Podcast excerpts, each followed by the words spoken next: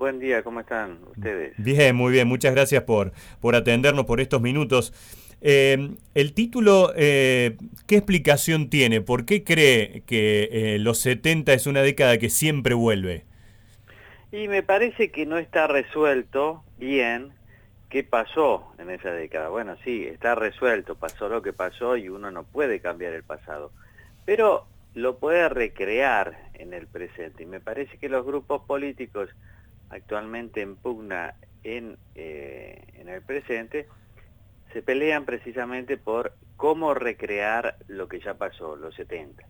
Los 70 fueron domados eh, por Néstor Kirchner en el 2003 y a partir de los 70, de una reinterpretación de los 70, él pudo construir un consenso importante, especialmente en las grandes ciudades. Estoy hablando de Ciudad de Buenos Aires, pero bueno, lo que se dice ahora el AMBA, área metropolitana, pero también Rosario, Córdoba, al principio por lo menos, y otros lugares, ¿no?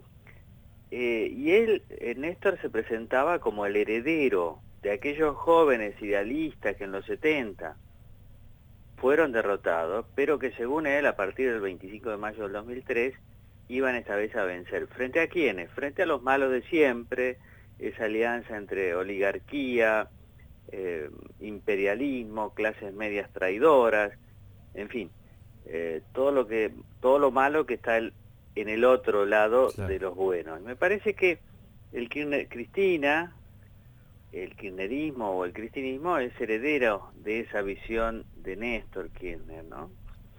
Creo que los 70 están en el ADN del kirchnerismo y del cristinismo. Y lo que en Néstor era cálculo, cálculo para sumar voluntades, porque era un político muy poco conocido. En Cristina es pasión, ¿no? Yo creo que siempre que la pasión en política es más peligrosa que el cálculo, porque la pasión es desenfrenada, muchas veces se consume a sí mismo. Claro, ¿y Alberto Fernández tiene algo, ha usado algo de esos 70 para sumar votos? Y yo creo que Alberto Fernández navega en eso, yo creo que él es más un ochentista, de hecho su trayectoria pública y judicial primero y después política se inicia ya en los 80, él ha estado con, con mucha fuerza, ¿no? Desde el alfonsinismo, pasando por el menemismo, el cabalismo, el dualdismo, el Néstor Hmm. kirchnerismo, el cristinismo, el masismo, Consola, en fin, es una persona eh, muy hábil en eso que se llama la, flotación política. Creo que es más ochentista, pero también ha querido ser setentista, se ha inventado un pasado en la Unión de Estudiantes Secundarios, que era un poco el brazo de la juventud peronista entre los secundarios, en fin, pasado incomprobable, o, o no, es difícil de saberlo, pero si él lo dice debe ser cierto. Ahora, me parece que no, me parece que él forma parte en este momento de un peronismo distinto, pero que claro, la agenda de gobierno de las últimas semanas por lo menos, eh, me parece que la determina Cristina Kirchner. Si no, de otra manera, ¿cómo explicar que el gobierno se embarque en una reforma judicial que en tiempos de pandemia, de confinamiento, no tiene ninguna prioridad para la mayoría de la gente. Claro. Eh, esto me lleva rápidamente a, la pregunta que le deben haber hecho un montón de veces eh, Seferino sobre quién está gobernando en estos momentos. ¿Es una doble cabeza o eh, unos se encargan de una cosa y otros se encargan de otras en este año? Sí, hay una división de roles, pero creo que Cristina controla varias líneas del Gabinete Nacional, en cambio Alberto no, no, puedo decir lo mismo que controle algo del Senado, creo que, Cristina me parece que, marca el rumbo. En este libro, Los 70, la, idea es siempre mostrar toda esa década, porque viste, mucha gente piensa que hubo solo dictaduras militares y que todas fueron lo mismo, y en realidad hubo gobiernos civiles del peronismo entre 1973 y 1976, y ahí es muy interesante ver qué rol cumplió cada uno, porque las organizaciones guerrilleras siguieron aspirando, no les interesaba la democracia, tampoco los derechos humanos, menos el Estado de Derecho, querían la revolución socialista o comunista. Y eso hay que tenerlo en claro porque me parece que que si no lo tenemos en claro vamos a tropezar siempre con la misma piedra que son los 70, ¿no? eran, eran otros jóvenes en aquel momento, en los 70, tenían un compromiso distinto al que tienen hoy. Digo, hoy uno ve cuando hay alguna movilización, más allá de grupos de izquierda que pueden estar representados por muchos jóvenes, eh, muchas veces la imagen es de personas mayores que salen con sus cacerolas y generalmente cuando le tocaron parte de su economía. Eh, en aquel momento el, joven tenía otro compromiso con, la realidad, salía a defender lo suyo, a manifestar. Diría dos cosas. Ahora las manifestaciones, digamos, eh, pro cacerolas, están cambiando bastante en los últimos meses. Me parece que el gobierno está preocupado por eso, porque se ven muchos muchos jóvenes y también las, las manifestaciones son más difusas que el bolsillo propio. También se habla, por lo menos se habla, de república, de justicia, Estado de Derecho, una cosa nueva. Y también es cierto que hay muchos jóvenes ahora liberales, ¿no? Liberales, y hay distintas, ya se van apareciendo distintas tipos, formas dentro del liberalismo, o sea, unos se, refieren con unos o con otros, unos están dentro del PRO, otros están con López Murphy, otros están con Milei Expert, pero son muchos, son muchos realmente. es cierto que eh, la cámpora sigue siendo eh, prioritariamente joven, bueno, ya no son tan jóvenes, pero pero Máximo Kirchner sigue siendo una persona, una persona joven. Y Cristina tiene un gran ascendiente entre los jóvenes, eh, de lo que diríamos entre izquierda o izquierda, e incluso dentro del peronismo, es, una líder muy respetada. Ahora, los jóvenes de los 70, ellos habían sufrido una intensa peronización, que eso es muy llamativo, yo en el libro me dedico a reflexionar y a, dar datos y demás, y a repasar por qué tantos jóvenes de clase media, media alta, también de los sectores populares, se hicieron simultáneamente peronistas y abrazaron la lucha armada, que eso fue todo un proceso que, que en Córdoba es muy, muy elocuente, por eso yo he escrito un libro basado en Córdoba que se llama Viva la Sangre, y ahí se ve claramente en Córdoba el impacto de la dictadura de Onganía, del cierre de las universidades, cómo impactó tanto en los jóvenes cordobeses y, esa alianza entre, entre estudiantes y obreros que fue tan importante en el cordobazo y que después siguió siendo importante.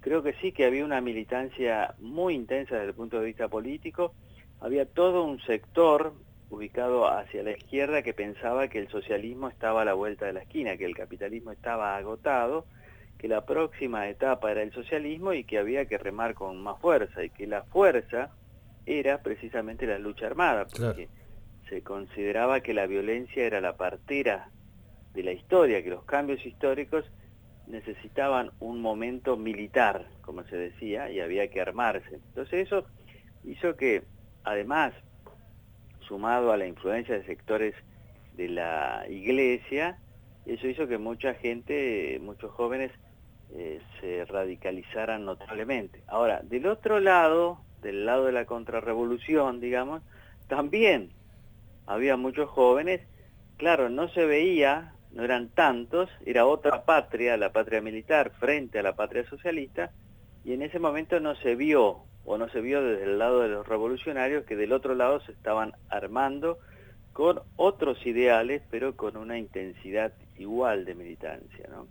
Ahora yo ahí hablo bastante de eso, el tema de los idealismos, yo creo que todos eran idealistas, los jóvenes que mataban o morían de un lado frente a los jóvenes que mataban o morían del otro, pero que el, idealismo, que es algo bueno, tenemos que tener cuidado porque ningún crimen se justifica por un ideal.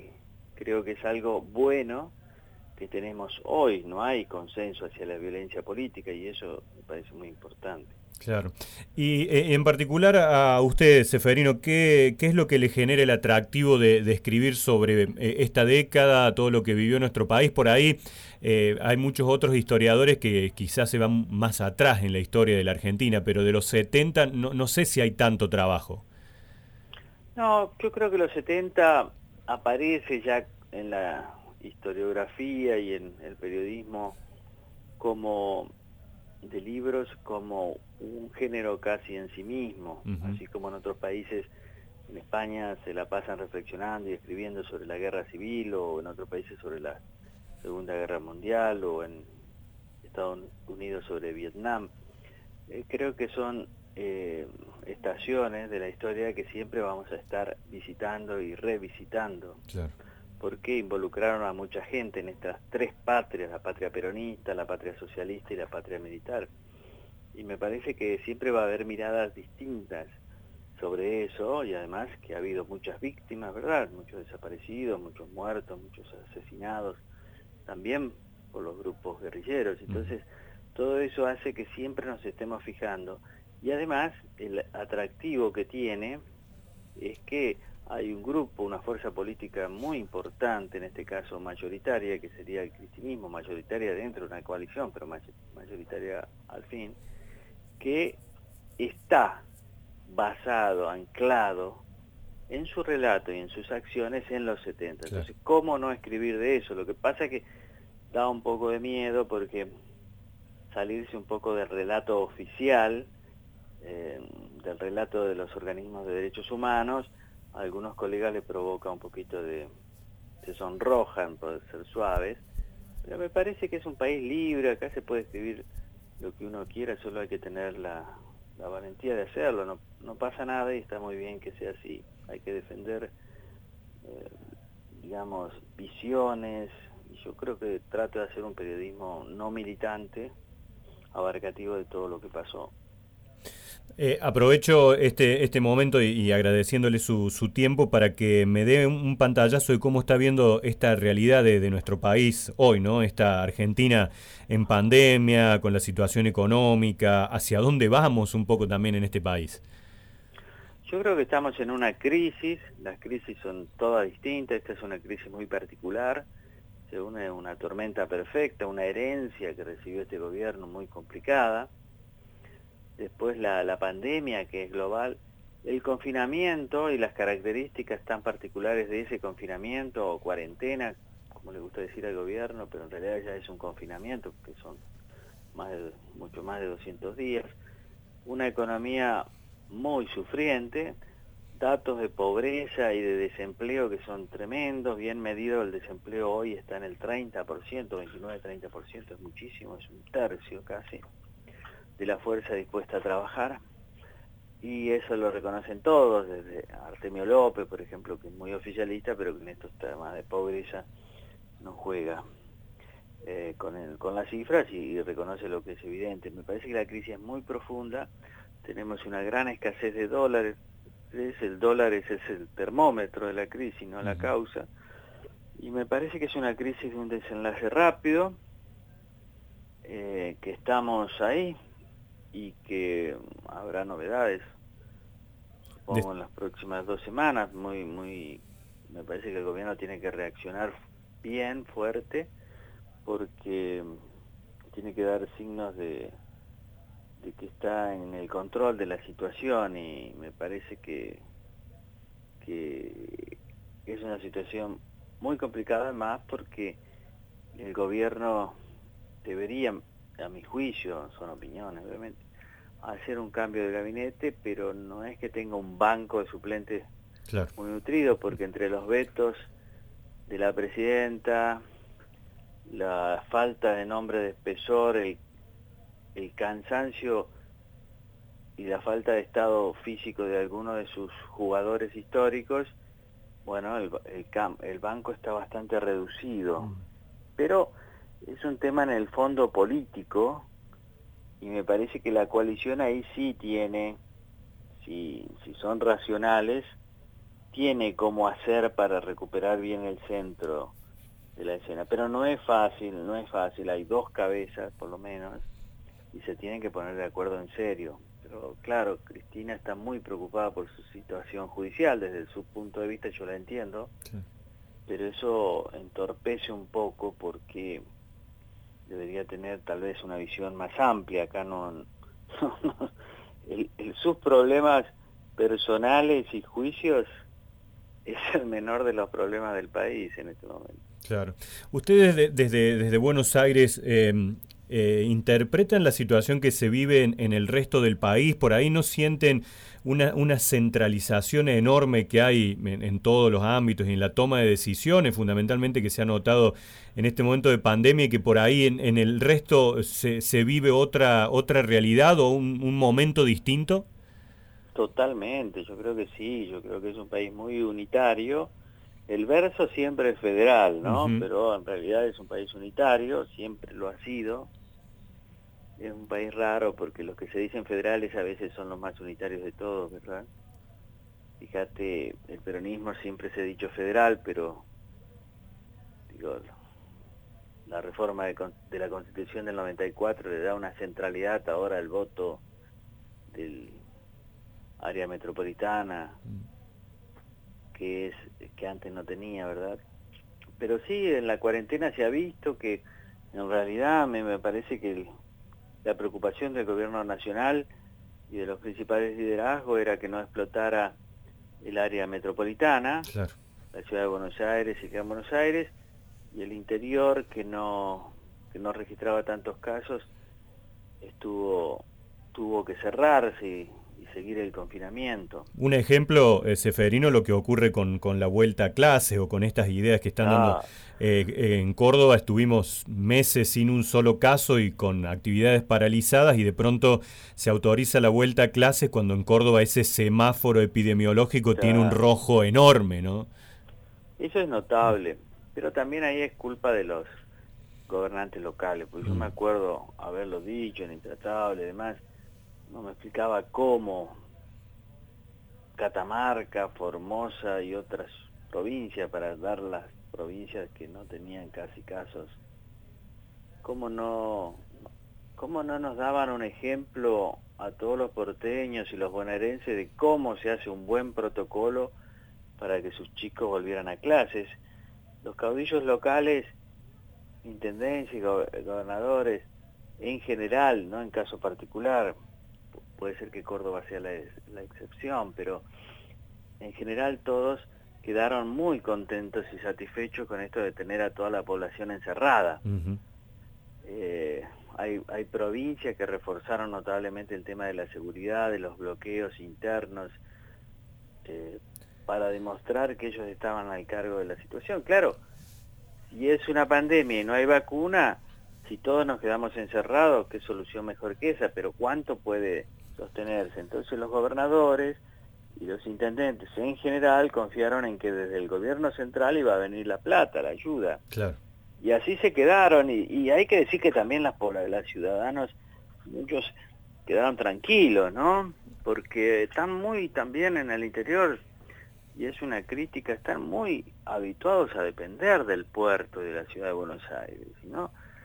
No, no sería el caso de Córdoba, creo que estoy hablando no, no es para los cordobeses que son bien autónomos y eso me encanta, pero en general, cuanto más atrasada sea en su desarrollo la provincia, más dependiente del tesoro y de las políticas nacionales. Y eso es un horror porque no se puede ser así. Mm. El caso de Catamarca, de Santiago del Estero, que ahora tiene muchos casos, de Formosa, y de tantos otros, me parece que indica que el problema tiene dos lados. Uno el puerto y el AMBA y el otro las provincias, ¿no? Claro. Tienen que despertar.